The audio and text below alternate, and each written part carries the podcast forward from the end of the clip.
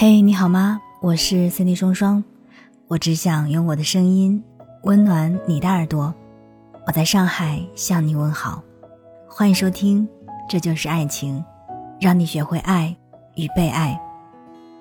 想要看到我的更多视频作品，欢迎在抖音搜索 Cindy 双双。如果在个人成长或者是亲密关系当中有什么困惑的话，你可以添加我的微信进行咨询，搜索 NJ 双零九幺幺。N 键双零九幺幺就可以了。今天想跟你聊一聊恋爱里的情绪价值。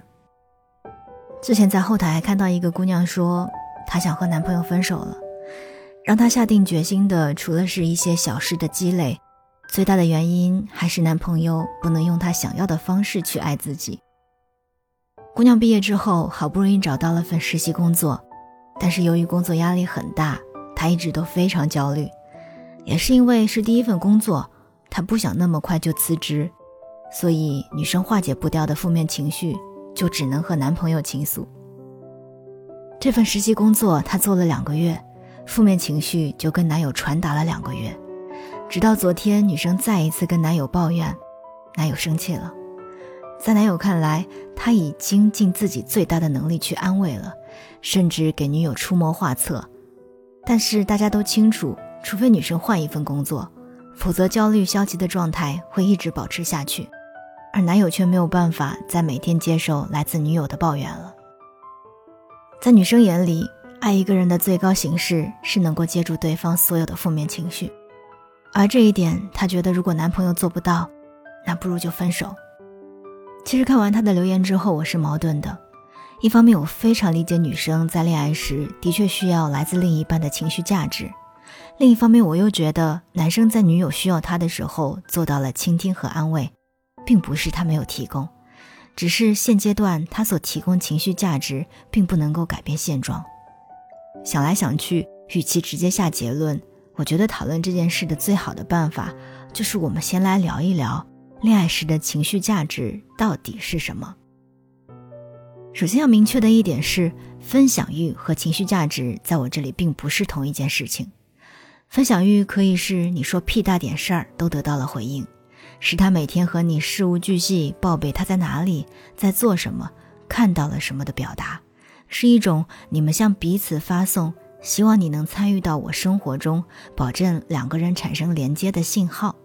而情绪价值所带来的，应该远远多于分享欲。它应该是具有正向影响他人情绪的能力，不仅仅是在相处和交流的过程当中能够让另一半感到愉悦，最关键的是还能够给彼此带来更加稳定且舒适的生活状态。而在这个基础上，情绪价值是在你们交流沟通的时候能做到以下几点：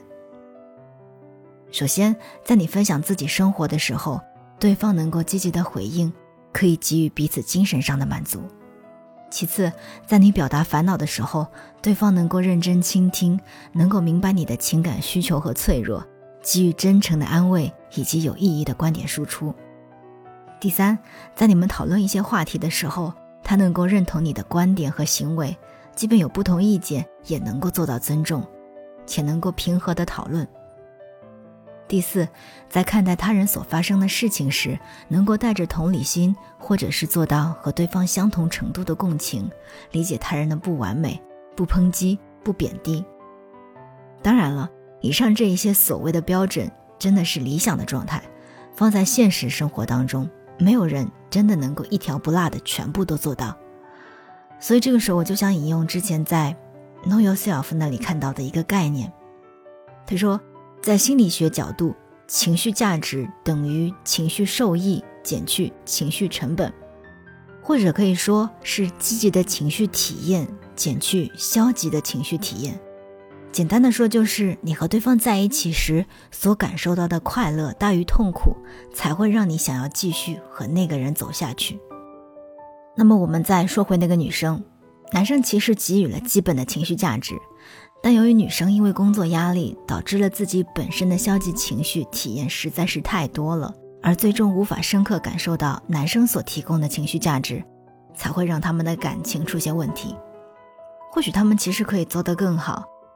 男生可以给女生再多一些耐心和同理心，毕竟现实因素的打击不是轻易就能缓过来的。但是女生也必须要意识到很关键的一点：提供情绪价值的过程应该是有来有回的。我非常理解负面情绪经常出现在亲密关系里，是依赖和信任的证明，是可以在爱人面前卸下伪装的安全空间。但是，一味的向恋人输出负面情绪，并不能称得上是爱。毕竟，情绪价值是相互影响的，不能你每一次都在不断的向对方抱怨，对方就应该全盘接受。包括有一些姑娘，为了给另一半提供情绪价值，就无条件的付出，全然不考虑自己的感受。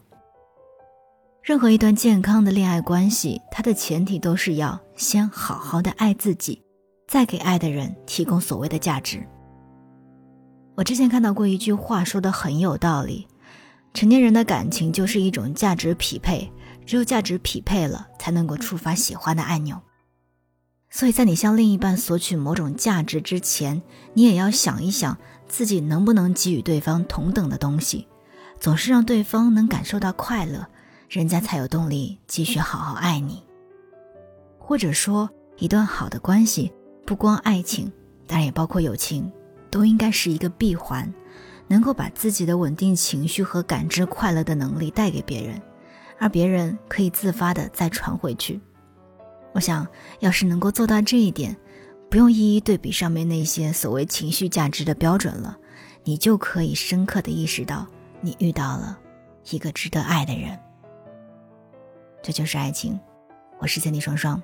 今天跟你分享的文字来自于公众号“胡心树”，作者是 Lady Bird。我们下期再见。